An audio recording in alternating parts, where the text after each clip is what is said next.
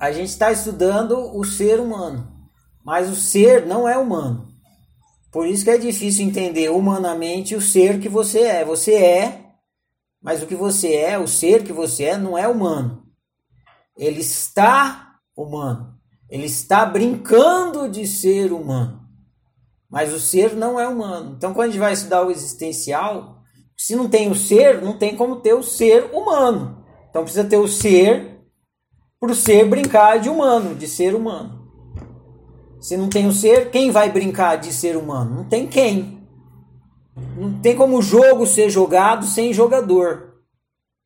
Não tem como a brincadeira acontecer sem o brincante.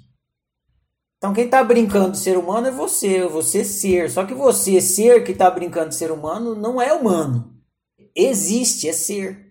Então, quando a gente vai falar das coisas existenciais, como no humano, que é o que o Danilo está falando, tudo se baseia em tempo e espaço, e a existência ela é a fábrica do tempo e do espaço,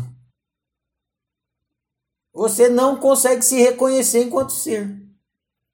Então, querer se entender enquanto ser, nos parâmetros do tempo e do espaço, só, só deixa você doido.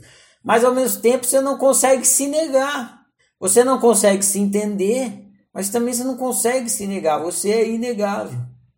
Então você chega ao autoconhecimento existencial através da inegabilidade, não através do conhecimento. Essa é a dificuldade.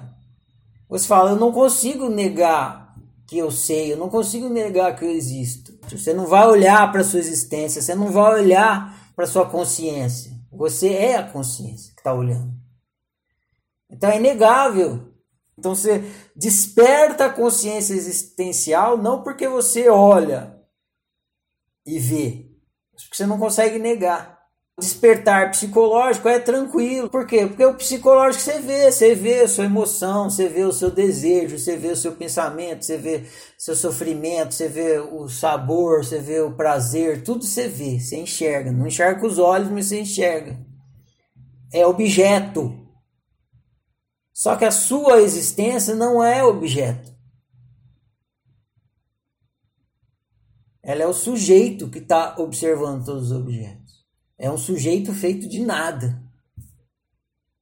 É o observador, é a consciência, é a unitrindade. Então, essa é a dificuldade do existencial. Ele é a fábrica do espaço e do tempo.